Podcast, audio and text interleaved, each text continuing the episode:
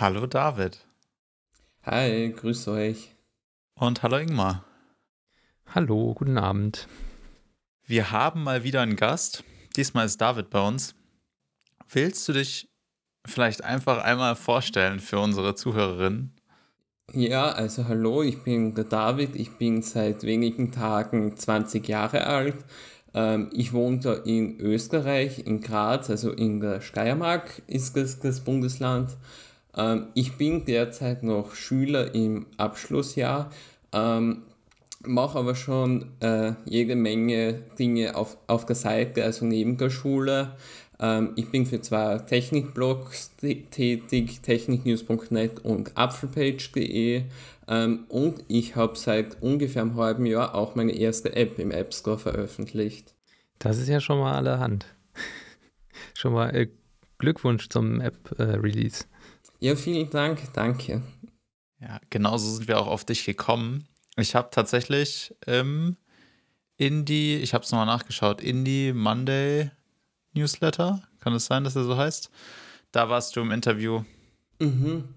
Ja, Indie Death Monday.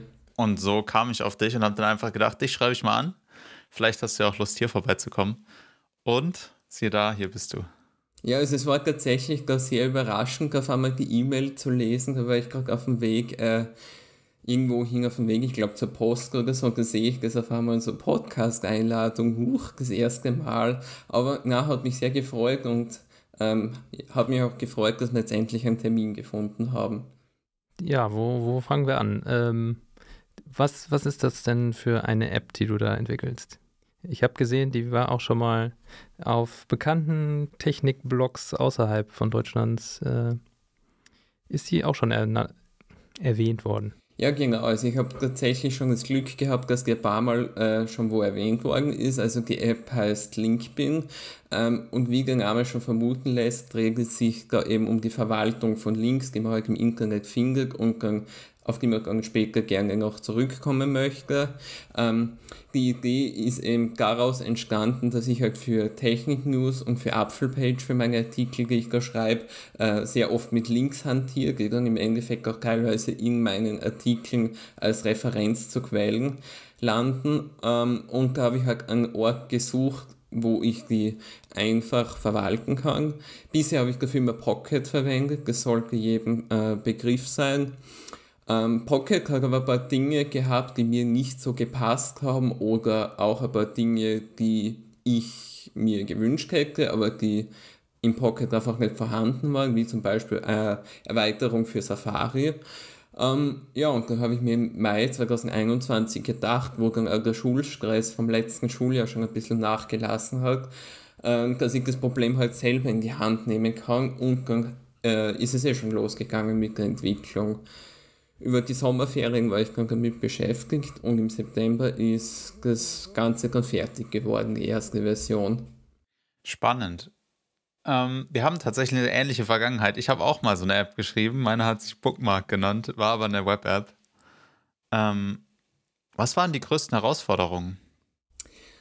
Ähm, die größten Herausforderungen war sicher, äh, wie ich die Linkmaker-Daten äh, herunterladen kann, weil wie man auf die Screenshots schon im App Store sieht, gibt es zu jedem Link eben den Titel von der Webseite oder von dem Artikel, was man sich gerade speichert und auch ein Bild und da habe ich halt ein bisschen herumprobiert, habe geschaut, äh, woher die Daten denn überhaupt kommen. Dann habe ich es zuerst mit einer eigenen Lösung probiert, die diese Daten automatisch herunterladet und im Endeffekt äh, habe ich mich dann dafür entschieden, dass ich das Framework von Apple, das auf den Namen Link Presentation hört, nehme, weil da habe ich dann quasi das fertige Paket gehabt, an dem ich mich gleich bedienen habe können.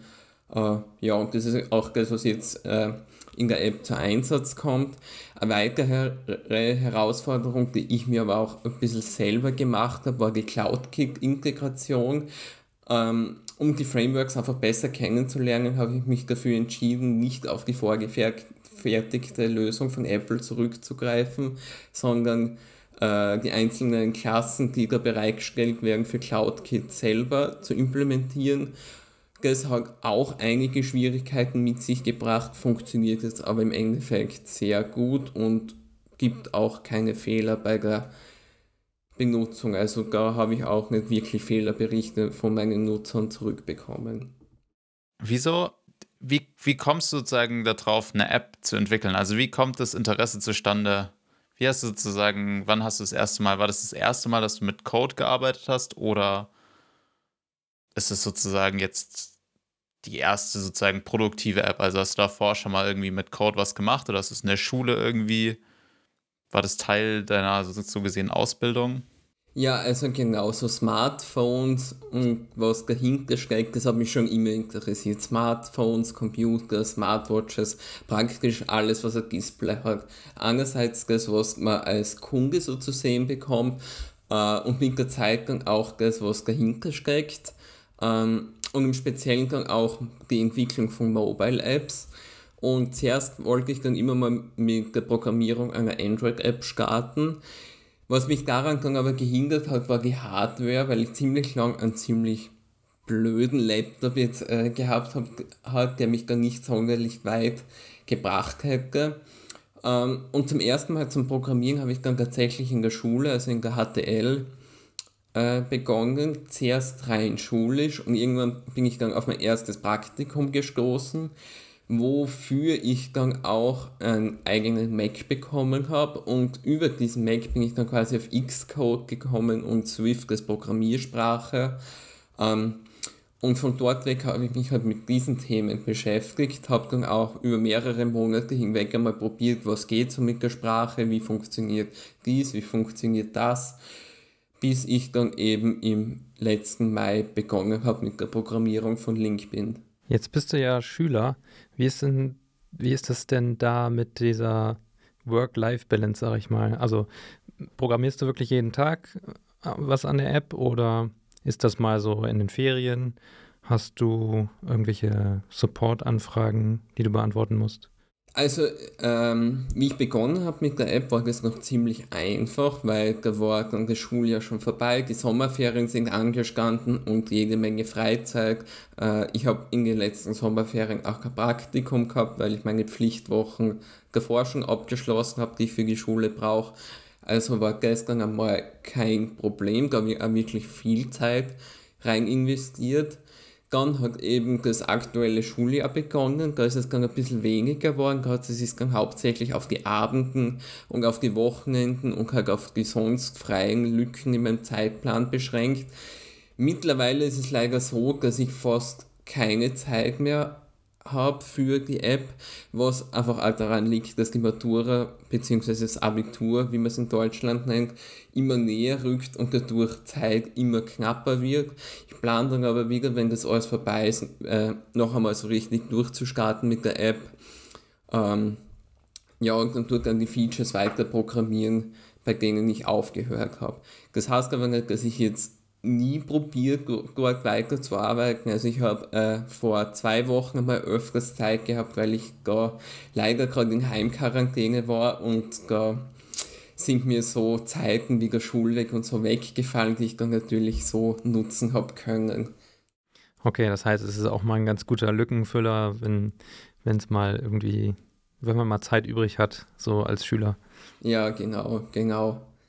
Wie geht es dann damit weiter? Also wenn du jetzt dein Abitur oder deine Matura hast, willst du dich damit dann selbstständig machen oder hast du irgendwas im Blick, wo du dann arbeiten möchtest?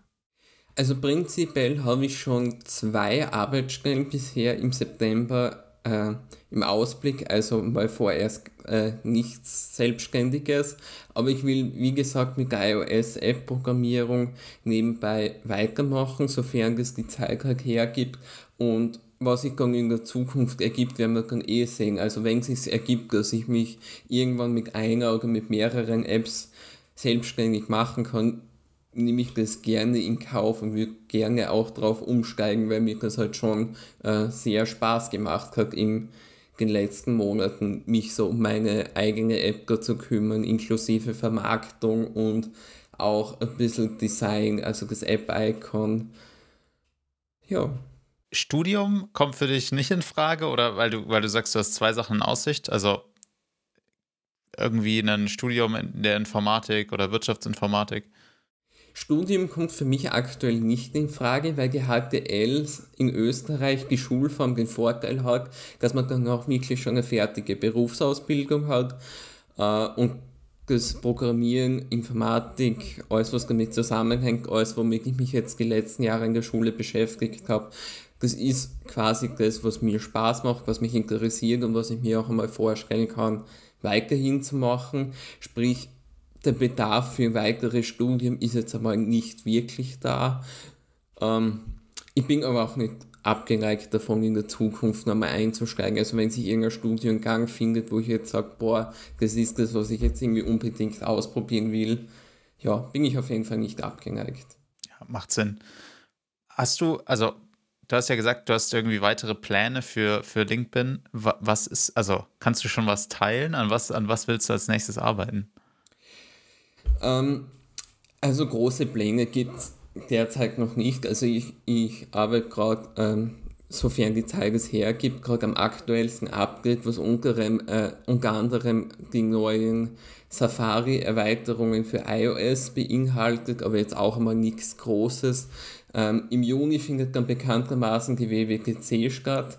Das passt dann auch mit meinem Abschluss zusammen und da werde ich mich besonders dann auch äh, in die ganzen Neuankündigungen reinhängen. Es ist ja zu erwarten, dass von Swift UI sicher wieder einiges Neues kommt, mit dem äh, Linkbing aufgebaut ist.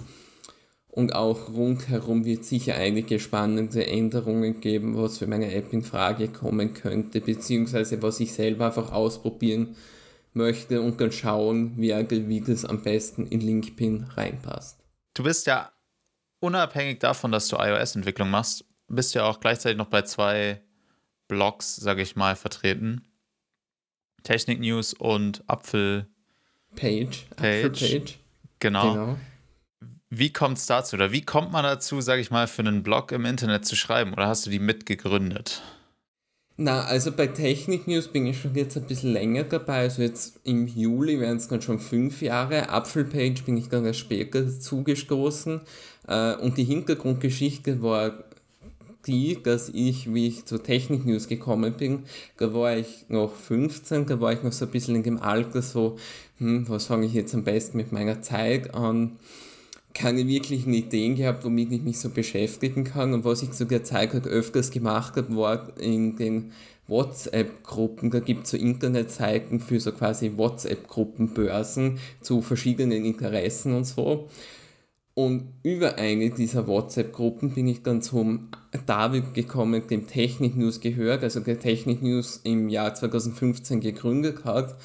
Ähm, und er hat mir das dann äh, alles so gezeigt und wie das halt so ist. Und das hat dann irgendwie so, das war eigentlich eine ganz spontane Aktion. Also das habe ich mir so angeschaut und habe mir gedacht, passt, das wäre sicher lustig, weil über die ganzen Dinge, über die wir bei Technik News schreiben, habe ich mich bis dato auch immer gern unterhalten mit anderen, habe das auch gern diskutiert. Äh, und das war dann auch so eine Gelegenheit, wie ich das dann quasi in Zukunft weiterführen kann, um mein Interesse an den ganzen Dingen auszudrücken. Ähm, ja, und so bin ich dann im Endeffekt zu Technik News gekommen und in weiterer Folge bin ich dann eben bei Apfelpage im März 2019 eingestiegen. Das ist einfach daraus gekommen, dass sich dann zu der Zeit mein Interesse an Apple einfach ja, erweitert hat, dass das einfach immer größer geworden ist und ich das da noch einmal auf eine andere Weise ausdrücken kann. Spannend. Jetzt unterbrechen wir hier mal ganz kurz und machen eine Runde Byte Mixer. Das ist ein kurzes Format, was wir immer mal wieder äh, oder was wir mit den meisten Gästen machen. Das sind entweder oder Fragen. Wir stellen die abwechselnd und ich würde dir irgendwann den Vortritt lassen. Elf entweder oder Fragen und du musst die möglichst schnell beantworten. Ist jetzt nichts Schlimmes dabei, einfach nur um so ein bisschen mehr Hintergrundinfo aus dir rauszukitzeln. Mhm. Also, erste Frage: Espresso oder Mate? Espresso. Wiener Schnitzel oder Kaiserschmarrn? Wiener Schnitzel. James Bond oder Marvel? James Bond. Samsung Galaxy oder iPhone? iPhone derzeit. VR-Headset oder Outdoor Smartwatch? Outdoor Smartwatch. Light Mode oder Dark Mode? Dark Mode. MacBook oder iMac? MacBook. Safari, Google Chrome oder Firefox? Safari. Magazin oder Podcast? Podcast. Gaming oder YouTube? YouTube. Tesla oder Audi? Tesla. Spannend. Du warst sehr schnell bei allen Antworten. Es ist eigentlich immer recht klar gewesen, wobei ich sagen muss, dass ich mich jetzt besonders auch bei der Dark Mode-Frage kurz einen kleinen Augenblick überlegen habe müssen, weil ich in letzter Zeit darauf übergestiegen bin, dass ich bei macOS die automatische Einstellung reingetan habe, die sich aufgrund von der Tageszeit verändert. Aber sonst war es eigentlich alles recht klar für mich, mit was ich darauf antworte auf eure Fragen. Spannend. Ja, bei macOS habe ich auch eigentlich immer das, äh, den tageszeitabhängigen Mode. Allerdings finde ich das bei Mail manchmal ein bisschen komisch, wenn man eine E-Mail mit schwarzem Hintergrund schreibt. Irgendwie finde ich, finde ich das immer noch seltsam. Aber ja, irgendwie muss ich mich dran gewöhnen, glaube ich. okay, na keine Ahnung, das ist mir eigentlich recht egal. Ich finde es sehr komisch, dass manche Webseiten inzwischen oder den Dark Mode dann ja irgendwann eingeführt haben. Und das hat mich am Anfang mit am meisten verwirrt, sage ich mal, weil einfach man ist dann doch sehr gewohnt, dass, weiß ich nicht, zum Beispiel Google Docs ist aktuell noch weiß oder hell und da wird auf jeden Fall ein Dark Mode kommen, aber das wird sich natürlich, wird wahnsinnig komisch aussehen. Und dann bin ich gespannt, ob ich tatsächlich beim Dark Mode bleiben kann. Oder ob ich wieder wechseln muss, weil soweit ich weiß, kann man es bei Google nicht einstellen. Ja, also wo ich auf jeden Fall immer auf Light Mode wechsle, ist, wenn ich es Word aufmache, weil Word ist tatsächlich wirklich das Dokument dann auch dunkel und das funktioniert irgendwie absolut nicht. In GoodNotes am iPad mit dem Apple Pencil finde ich das eigentlich ja, recht cool, auf einem dunklen Papier zu schreiben, aber für Word-Dokumente geht das, finde ich, absolut gar nicht irgendwie. Und bei den Webseiten, ja, da finde ich es komisch, weil halt eine kann sich mal automatisch anpassen, bei einer hast du eine fixe Einstellung und bei Webseiten ist halt einfach so, dass er teilweise nicht einheitlich ist und das macht es ab und zu ein bisschen eigenartig. Ich habe da tatsächlich auch so ein Safari-Plugin für, das mir Webseiten umschaltet, also tatsächlich das CSS anpasst. Und ich habe Google Docs jetzt auch im Dark Mode. Also das mhm. sieht schon sehr seltsam aus. Ist eigentlich die ähnliche Erfahrung wie bei einer dunklen E-Mail. Aber ich finde das abends so, wenn ich jetzt hier meinen Podcast aufnehme, auch umschalte zwischen meinem Aufnahmeprogramm und Google Docs, dann ist es halt immer so schwarz gegen weiß. Und das ist doch schon ein bisschen, bisschen heftig. Mhm was mich nochmal interessieren würde, du als Technik-Experte, Technik-Blogger, was hältst du denn von diesem ganzen VR, AR-Thema? Glaubst du, das wird irgendwie nochmal irgendwann durchstarten oder? Ähm, ja, also prinzipiell finde ich das sehr spannend besonders die ganzen AR-Sachen mit dem, was man jetzt so hört von Apple mit äh, AR-Brille oder auch wie es die Google Glass heutzutage schon ist, das kann ich mir auch wirklich vorstellen, dass das teilweise so wie Smartwatches als zusätzlicher Assistent ähm, in unseren Alltag Einzug halten wird. Ähm, bei VR, also wo es wirklich nur rein um die virtuelle Umgebung geht, glaube ich, dass sich das nur auf bestimmte Anwendungszwecke auch weiterhin in Zukunft beschränken wird, wie eben zum Beispiel heute schon Gaming oder irgendwelche Simulationen, dass es dabei bleiben wird. Aber AR hat in meinen Augen wirkliches Potenzial, auch in den Alltag einzusteigen. Ja. Also mein Traum wäre eine hochauflösende VR-Brille, die als Monitor fungiert. Das wäre mein absoluter Traum. Dann könnte man endlich überall coden und hätte praktisch einen unlimitiert großen Bildschirm. Ja, das will ich mir auch noch einreden lassen, wenn man ganz überall so seine Fenster haben kann und sich die so anordnen kann, wie man es braucht. Es darf nur nicht zu gut sein, dass man irgendwelche Fenster dann in einem anderen Raum vergessen kann oder so. äh, das wird dann auch irgendwann kompliziert. Ja, ich habe tatsächlich einmal so einen LG-Monitor zum Testen da gehabt, so 38 Zoll Ultrawide. Der ist dem Ganzen schon sehr nahe gekommen. Also mit dem Arbeiten war sehr angenehm und sehr cool, weil man wirklich alles so vor sich haben konnte, wie man es am besten braucht. Ist das dann auch so ein gebogener gewesen? Ja, ja, genau. Der hat eine Curve gehabt. Der war tatsächlich fast zu groß für meinen Schreibtisch. Und im Haus, wo ich damals gewohnt habe zu der Zeit, habe ich gar nicht einmal mehr mein Fenster aufgebracht, was direkt neben Monitor war. Aber für die Testerfahrung war es cool. Jetzt bist du ja relativ technikversiert, sag ich mal. Wie gehst du an so Sachen ran, wenn jetzt zum Beispiel Apple was Neues vorstellt? Also, du hast jetzt ja in LinkedIn und ich weiß gar nicht, ob das letztes oder also letztes Jahr sowieso, ob das 2021 oder 2020 vorgestellt hat, wurde, waren einmal Widgets und Shortcuts. Beides gibt es, glaube ich, noch nicht so super lang für. Genau, also die Shortcuts, die gibt es seit iOS 13 auch bei uns, weil vorher hat es das schon äh, in den USA oder wo gegeben, meines Wissens nach. Ähm, und die Widgets, die neuen sind mit iOS 14 gekommen, also im letzten Jahr. Und du hast beides bei dir in LinkedIn integriert. Genau, also Widgets habe ich ganz einfach integriert, weil es einfach ein praktischer Weg ist, um äh, wichtige Daten schnell auf dem Homescreen anzuzeigen. Ähm, ich habe mich aber tatsächlich nicht nur darauf beschränkt, ich habe dann auch noch äh, sozusagen so ein Aktionen-Widget eingebaut, wo man zum Beispiel drei, ein, beziehungsweise je nach Größe ein bis drei Buttons hat, die dann zum Beispiel durch einen Klick das Fenster zum Hinzufügen von einem Link öffnen ähm, oder einen Link aus der Zwischenablage speichern.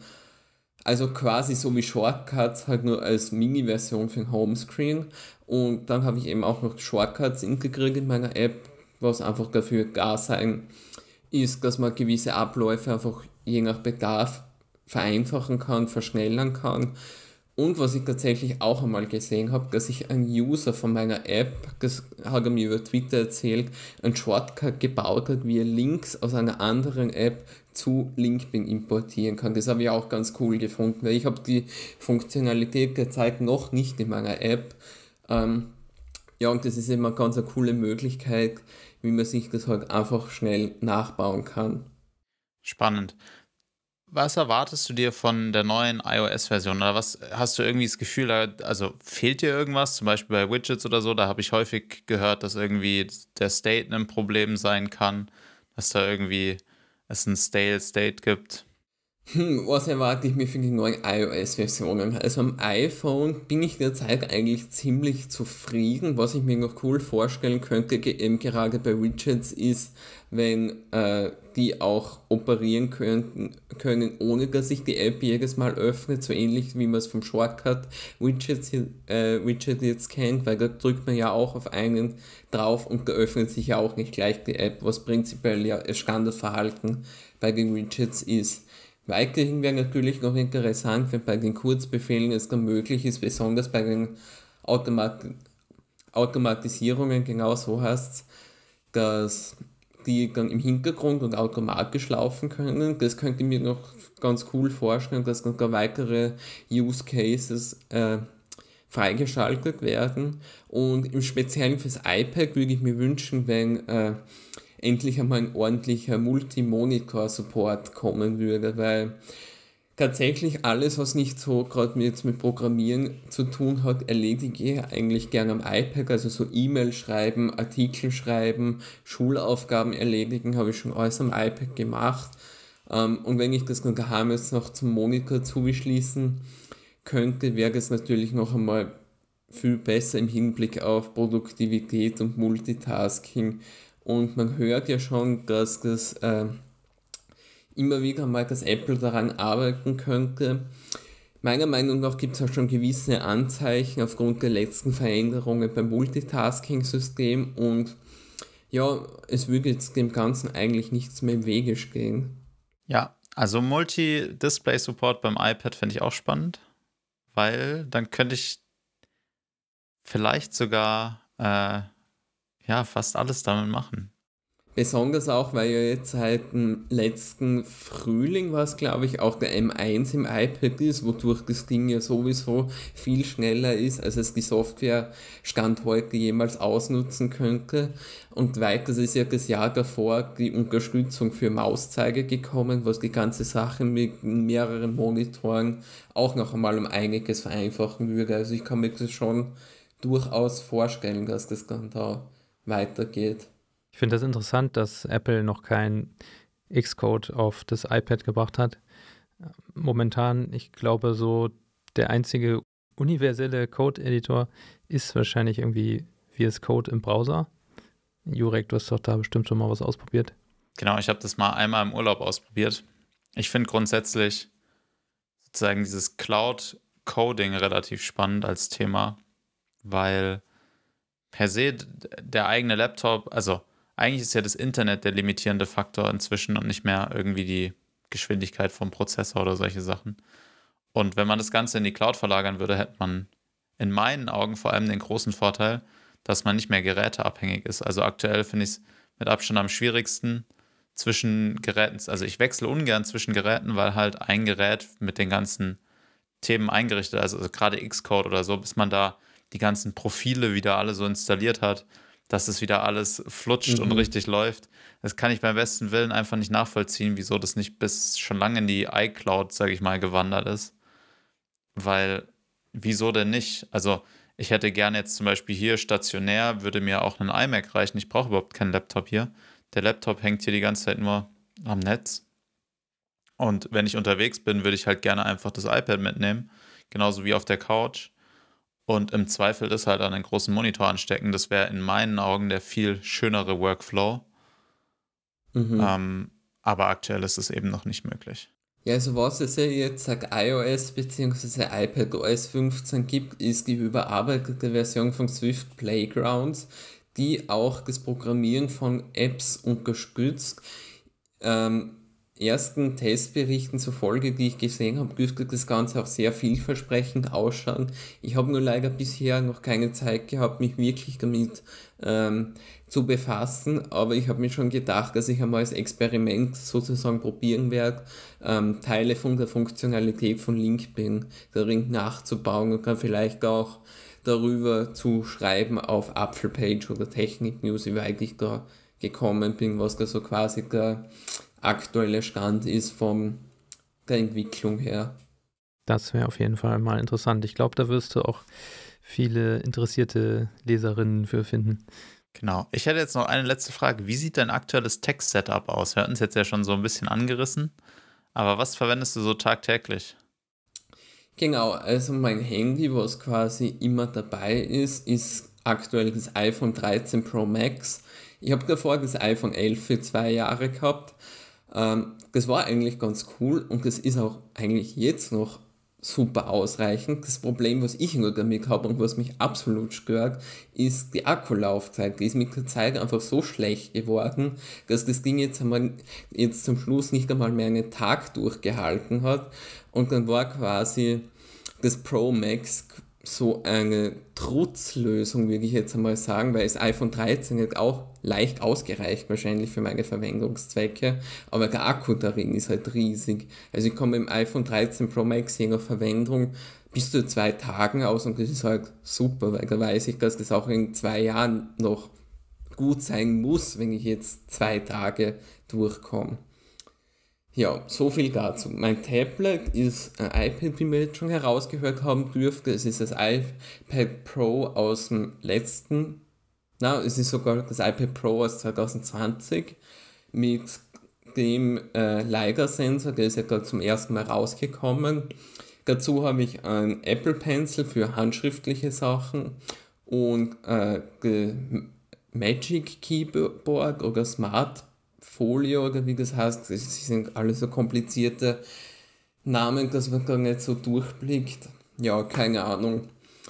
Ähm, als Kopfhörer, die ich jetzt auch drin habe, habe ich einmal primär die AirPods Pro und zusätzlich habe ich jetzt auch noch seit einigen Wochen die Beats Fit Pro, die ich jetzt besonders für Workouts hernehme.